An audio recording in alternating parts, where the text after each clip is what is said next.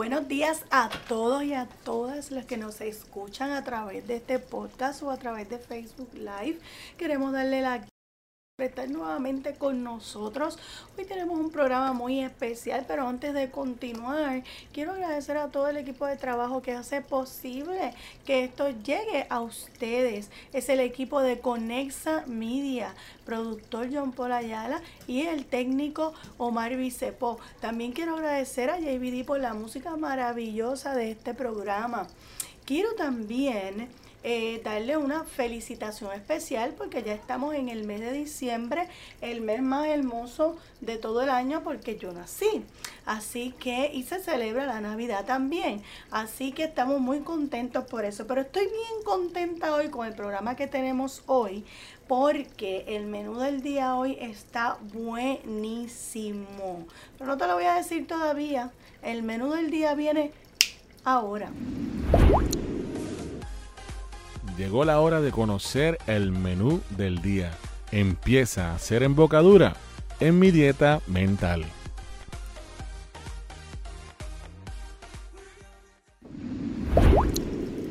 Hoy me toca hablar de cómo puedes lograr el estado emocional óptimo en tu embarazo, durante tu embarazo. Y ese tema a mí me fascina, me fascina porque yo decidí cómo iba a ser mi embarazo desde los 27 años, aun cuando yo no sabía si iba a tener un hijo. Y yo pude construir un embarazo maravilloso. Y yo quiero compartir contigo cómo fue que yo logré tener ese estado emocional que me permitió tener esa, ese embarazo eh, eh, que tuve, que fue maravilloso, y ese parto maravilloso que también tuve. Así que quiero compartir con ustedes eh, algunos de los mitos que existen antes de comenzar sobre lo que es el embarazo, ¿verdad? las mujeres, muchas, muchas personas, y las mujeres principalmente piensan que cuando se embarazan, eh, otro les tiene que decir qué hacer, ¿verdad? Entonces van y buscan un ginecólogo o una ginecóloga para que les dé las instrucciones.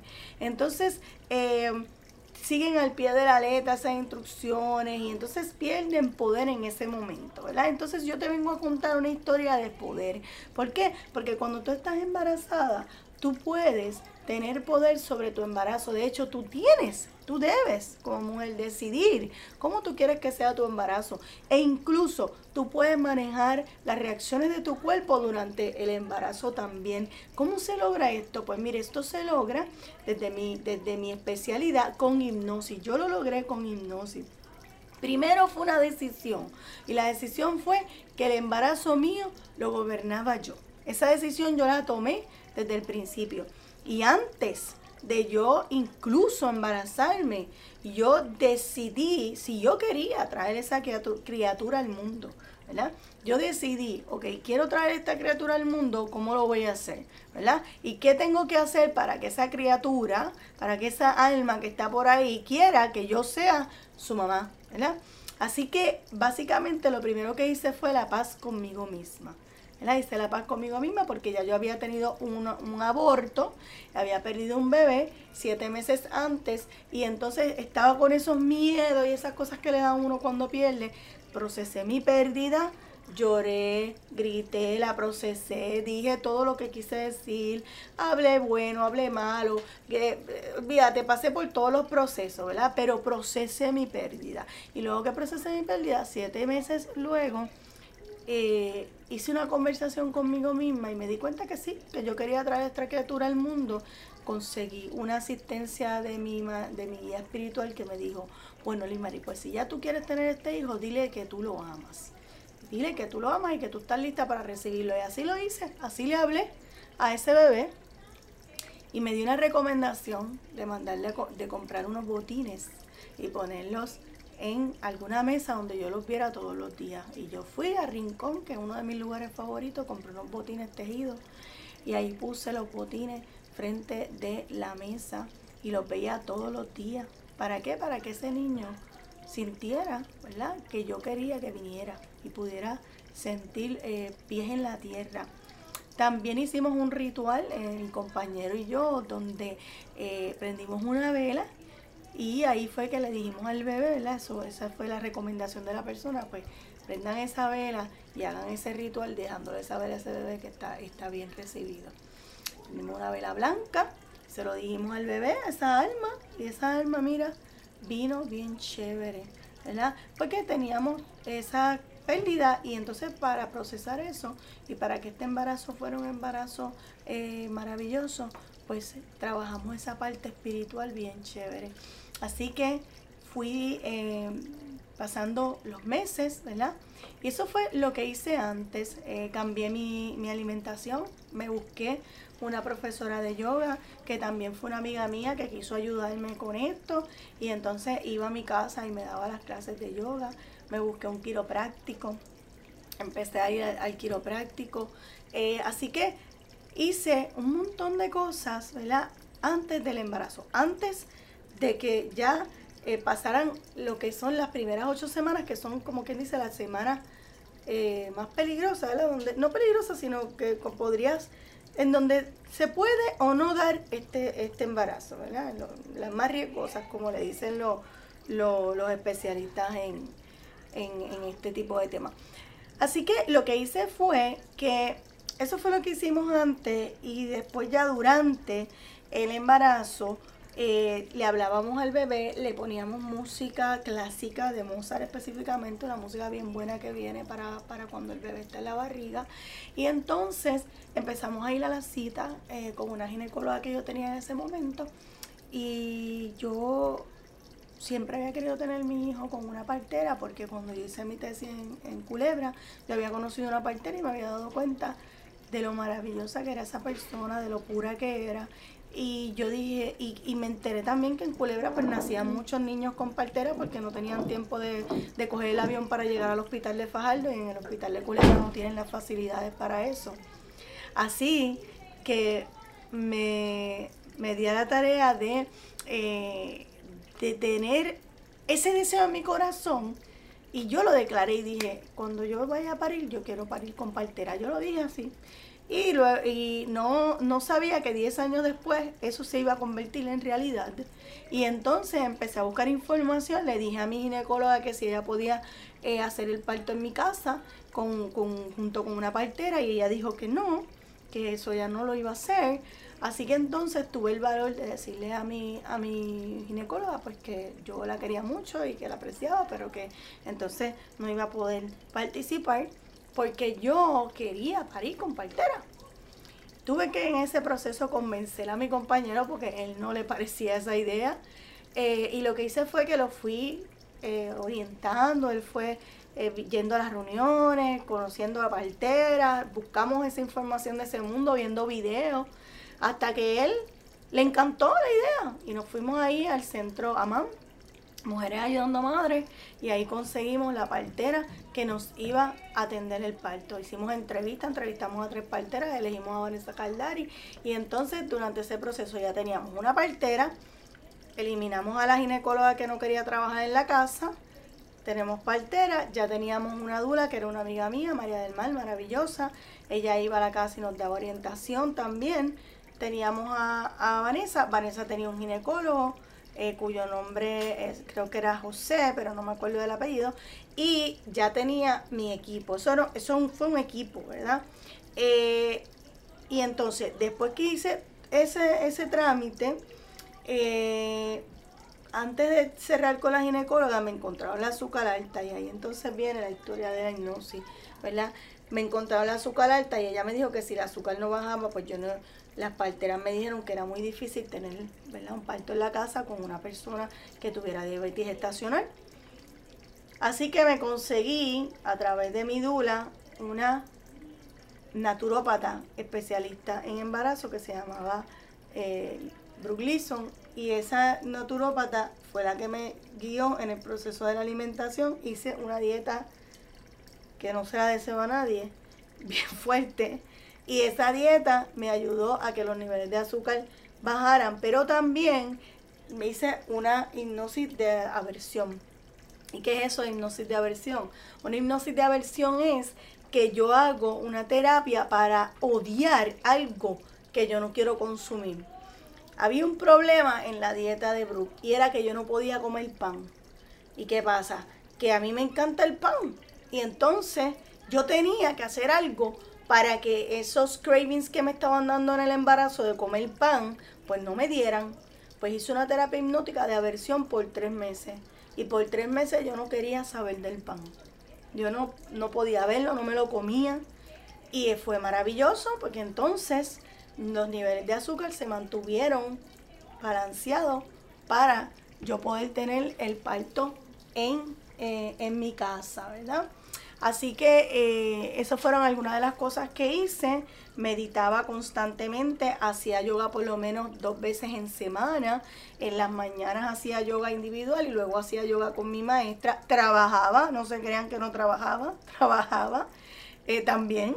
Eh, pero mantenía una disciplina de la yoga, una disciplina de la autohipnosis y una disciplina con la alimentación.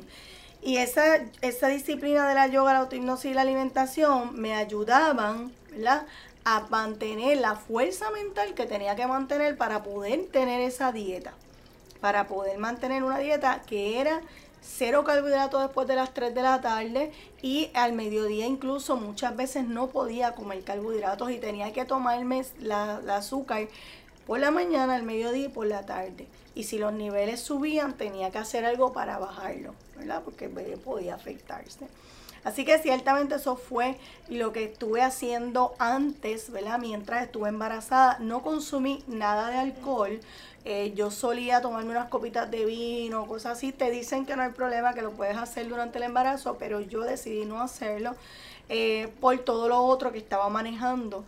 Eh, así que eso fue bastante bueno porque me, me, ayudó a mantener bastante balance durante, durante el embarazo. Eh, y así fui trabajando eh, poco a poco lo que era el parto en la casa, que yo no tenía idea que era eso, ¿verdad? Yo fui y fui a clases de parto, las clases de parto las cogimos en MAM. Este, yo participaba de todas mis visitas, de todas mis citas, eso es bien importante que, el compañero de usted, esposo, eh, novio, si es novio, novia, si es novia, esté con usted durante todo ese proceso, porque aunque uno piensa que uno, por ejemplo, yo le decía, yo soy una mujer bien independiente, y yo le decía a John, ay, tú no tienes que ir, pero él que siempre quería ir y, y, yo pienso que fue bien bueno que él siempre quisiera ir y que siempre estuviera presente porque me ayudaba a mí me daba support. Me daba support porque a veces después de esas citas como que uno pues como que quería hablar de cómo se sentía o quería hablar de, de, cómo uno visualizaba ese parto. Y siempre que la persona estuviera ahí era importante también para recordarte la información que te estaban dando las parteras y te estaba dando las dulas y te estaba dando el médico porque era tanta información que había que escribirla, tú sabes, porque era un mundo nuevo. O sea, nosotros estábamos metiéndonos a, a, a como quien dice, a la universidad a la universidad por primera vez porque nosotros no teníamos familiares que hubieran parido en la casa, a menos que fueran estas nuestras abuelas que ya estaban muertas, este, o abuelas que estaban vivas pero no sabían explicar eso de ninguna manera. Eh, lo habían hecho porque no había otra manera de hacerlo, no porque creyeran en eso eh, necesariamente. Así que ciertamente nosotros entramos en un proceso de educación, educativo completamente desde cero. Y así fuimos llevando el, el trabajo. Eh, y pues como le dije, disciplina con la comida, con la yoga y con la hipnosis. Hacía autohipnosis, hacía yoga y hacía eh, eh, una alimentación eh, bien, bien, bien dirigida, bien guiada por una naturópata, que era la que me daba la, como quien dice, la, la, el guía de, de, de qué comer y qué no comer. Así que básicamente eso fue los pasos antes. Cuando regresemos de esta pausa, te voy a contar qué hice durante y después del, embarazo. ¿Estás listo para diferenciarte en el ámbito laboral? Si la respuesta es sí, certifícate como mediador de conflicto a través de nuestros programas. En Urban Solutions tenemos recursos capacitados internacionalmente para que logres esta meta. Salte del montón y añade las destrezas más solicitadas por los patronos en solución de conflictos. Conviértete en un mediador certificado y añade valor a tu portafolio profesional. Somos proveedores de adiestramiento autorizados por la rama judicial desde el 2009. Entra a urbansolutionspr.com o llama al 787-529-1987. 787-529-1987. ¿Te has preguntado cuánto vale tu paz? En el Centro de Hipnoterapia y Bienestar de Puerto Rico sabemos que es invaluable ofrecemos servicios complementarios de hipnoterapia profesional. Ven y conoce el maravilloso mundo de tu mente y conecta con una sanación profunda a través de nuestros servicios. Ofrecemos terapias a través de la hipnosis para manejar la ansiedad, mejorar el desempeño de reválidas, problemas de insomnio, dejar de fumar, procesos de perdón, bajar de peso, manejo del dolor, entre otras condiciones. Además, ofrecemos cursos para la certificación en hipnoterapia profesional avalados por la International Association of Counselors and Therapies. Nuestro personal se compone de profesionales certificados listos para apoyarte a que logres la vida que te mereces. Para más información, entra en hipnosispr.com o llama al 787-224-0333. 787-224-0333. Hoy es un buen día para comenzar. Llámanos 787-224-0333. A veces hacerlo todo en tu negocio no funciona. ¿Cómo tus clientes te ven? ¿Has invertido en tu imagen corporativa? ¿Qué estás haciendo para mercadear tu negocio y generar clientes nuevos? En Motive Studios ofrecemos apoyo y dirección creativa en redes sociales y creación de websites Además, ayudamos con la creación de materiales de mercadeo de alta calidad. Escríbenos para una consultoría para pequeñas y medianas empresas y también trabajamos con emprendedores.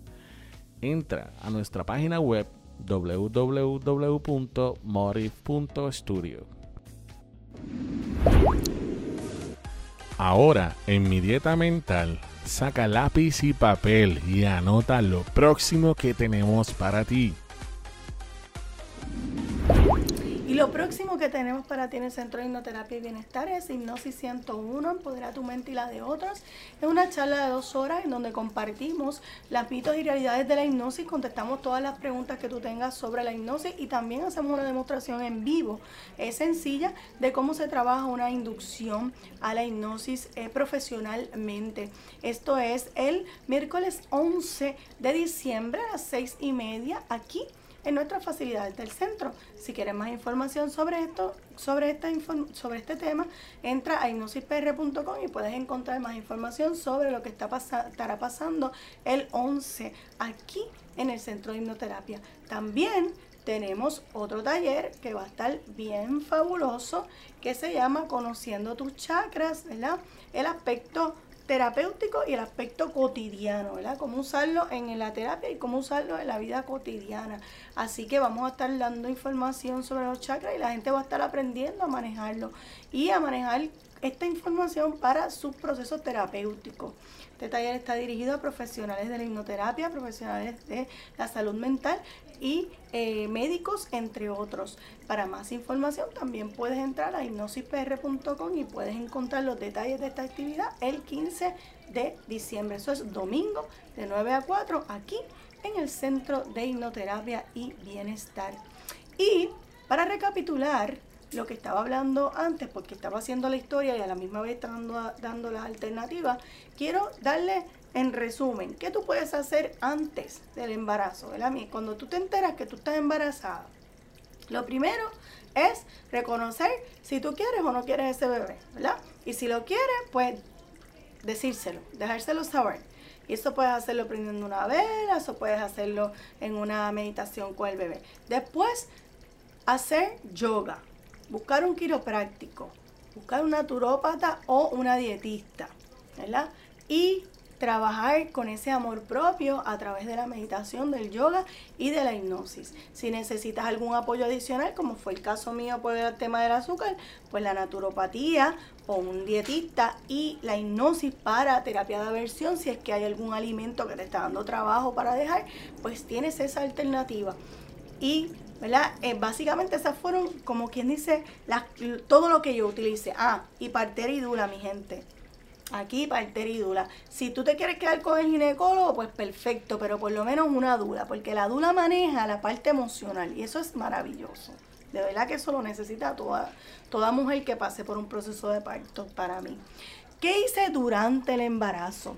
Pues mire, durante el embarazo continué con el yoga, continué con la hipnosis, me mantenía trabajando, me mantenía activa porque yo soy una mujer con una mente muy activa y estar en mi casa pues no me funcionaba. Y una alimentación, ¿verdad? Esa alimentación. Pero durante el momento de la aparición, ¿verdad? Cuando ya, cuando ya tú te das cuenta que rompiste fuente, como uno dice, y vas a parir, ¿verdad? Cuando ya tú te das cuenta que es inminente, que ese bebé quiere salir ya, ¿verdad?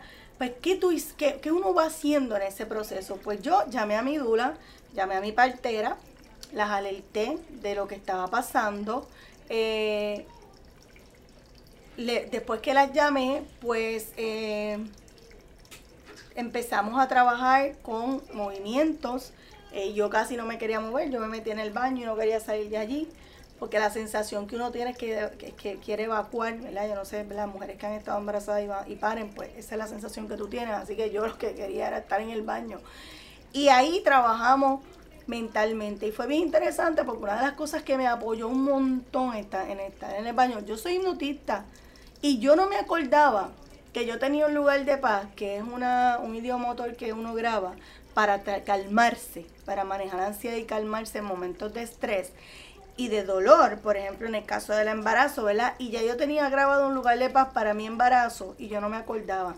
Y la dula fue quien me lo recordó a mí. Así que yo cuando siento el dolor, que estoy entrando en la desesperación, mi dula me dice, vete a tu lugar de paz. Y eso fue maravilloso. Y ese lugar de paz yo lo grabé con hipnosis. Eso fue maravilloso, ¿saben por qué? Porque eso me permitió a mí que el, que el dolor o la sensación del dolor no me controlara, sino que la sensación del dolor fuera menos que el poder mental que yo tenía de dividirme como quien dice en ese momento y dejar de sentir.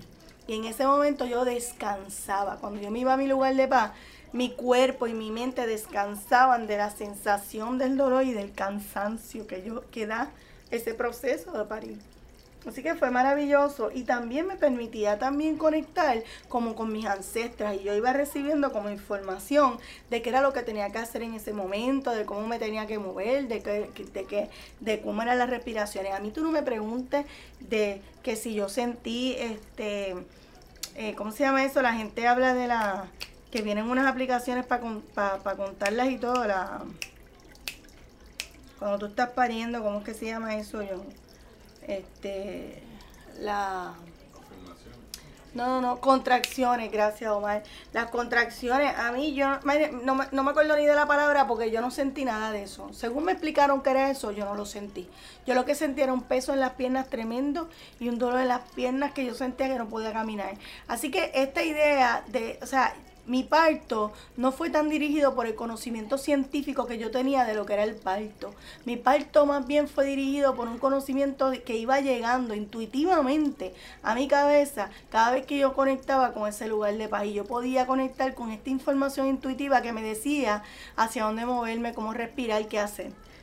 Así que ciertamente a veces en estos procesos uno debe salir de la mente y dejar que la intuición se apodere del momento. Y eso fue lo que yo hice. Yo dejé que mi intuición, a través de la conexión con la paz por el idiomotor, yo conectaba con mi intuición y mi intuición me iba guiando en este proceso. Y esa intuición yo le llamo los ancestros, esas mujeres que ya han parido antes que tú y que tienen esa información y te la están pasando a través de la conciencia colectiva que todos tenemos y que todos podemos acceder.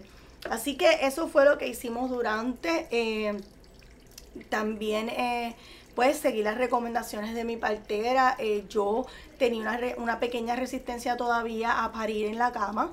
Eh, y yo quería parir en la sillita, porque tú sabes que están las que quieren parir en el hospital y quieren ir a Ashford allí al pre, a que le pongan todos los power al cuarto. Y estamos las que queremos parir con, con partera y queremos parir en la silla de la partera, porque entonces Vanessa tiene una silla espectacular que se le hicieron homemade, entonces yo quería parir en la silla de la partera, tú sabes, bien india.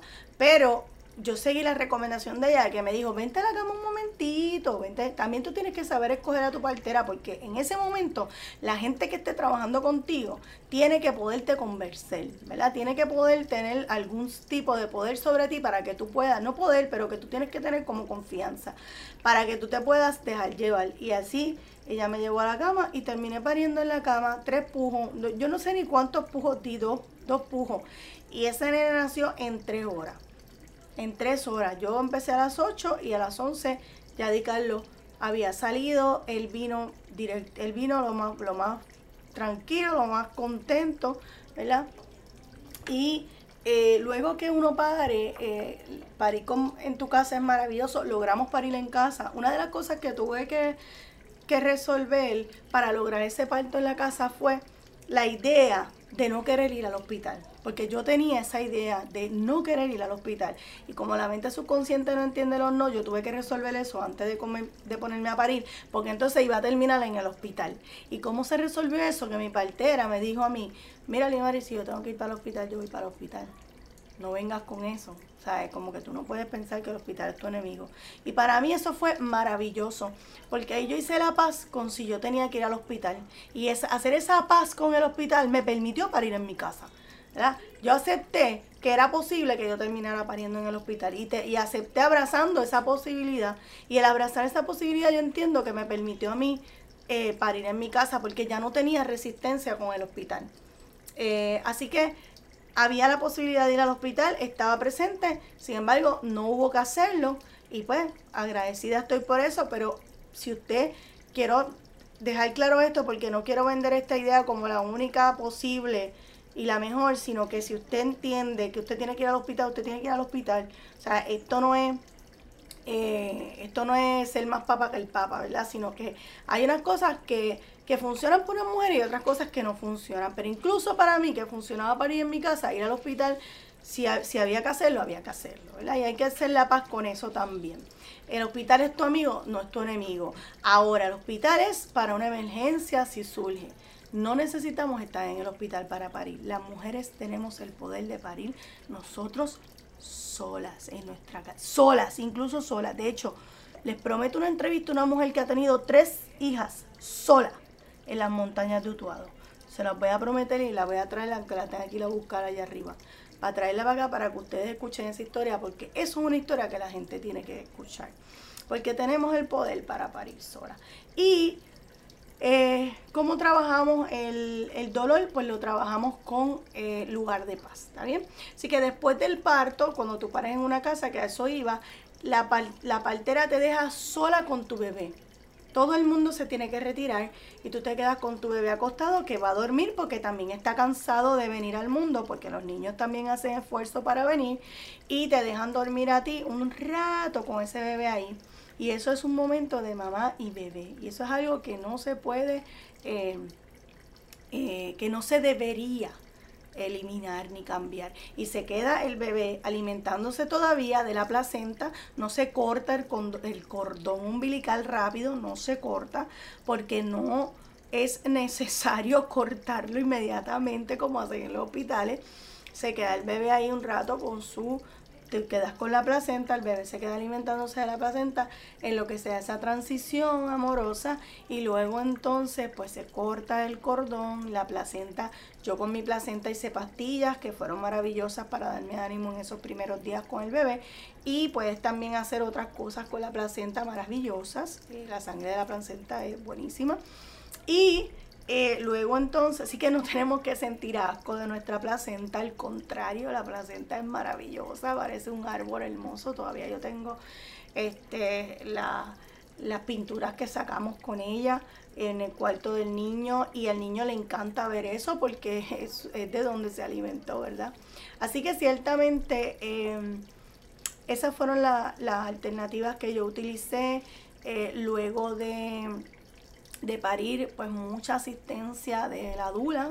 Yo tuve un, programa que incluía eh, posparto y ella me decía, el posparto es lo más que vas a necesitar y yo no entendía porque yo no sabía nada de eso, pero yo le dije, yo confío en tu criterio y realmente sí fue lo más que necesité.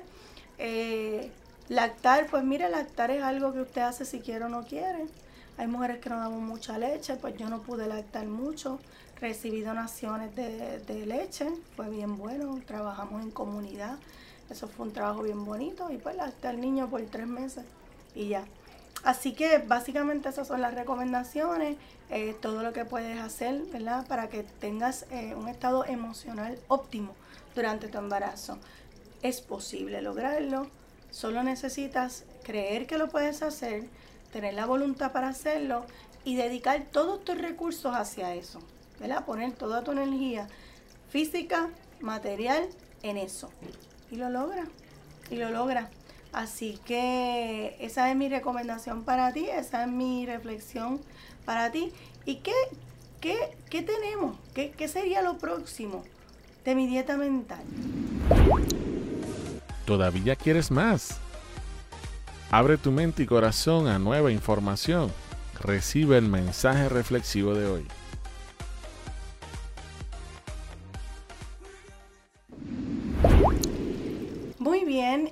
Frase para ti hoy es, mujer, tú eres dueña de tu parto. No dejes que nadie te lo quite. Tú eres la dueña de tu parto. Y vamos a lo próximo. ¿Qué puedo adquirir para continuar mi camino hacia la paz? ¿Qué será lo próximo para mí? Conoce las recomendaciones de la doctora Limari Díaz en La Doctora Te Recomienda. Libro que te recomiendo hoy en este tema del embarazo es Birth Matters, ¿verdad? El embarazo importa. Eh, pues es en inglés, no hay traducción a español, pero es tremendo libro, así que si puedes leerlo, si puedes darte la tarea, si estás embarazada, es el mejor libro que yo pude haber leído durante mi embarazo. A mí me regalaron como 10 libros y el único libro que a mí me tocó el corazón y me ayudó fue ese. Así que por eso te lo recomiendo a ti. Y pues los dejo con esta información. Muchas gracias por su sintonía, por su apoyo, por su por todos los mensajes maravillosos que nos siguen enviando. Síganlo compartiendo si usted cree que esta información le puede ayudar a alguien más. compártalo en sus redes sociales, deje, riegue la voz y síganos apoyando y que tengan una feliz Navidad, un feliz renacer, porque la Navidad se renace. Gracias.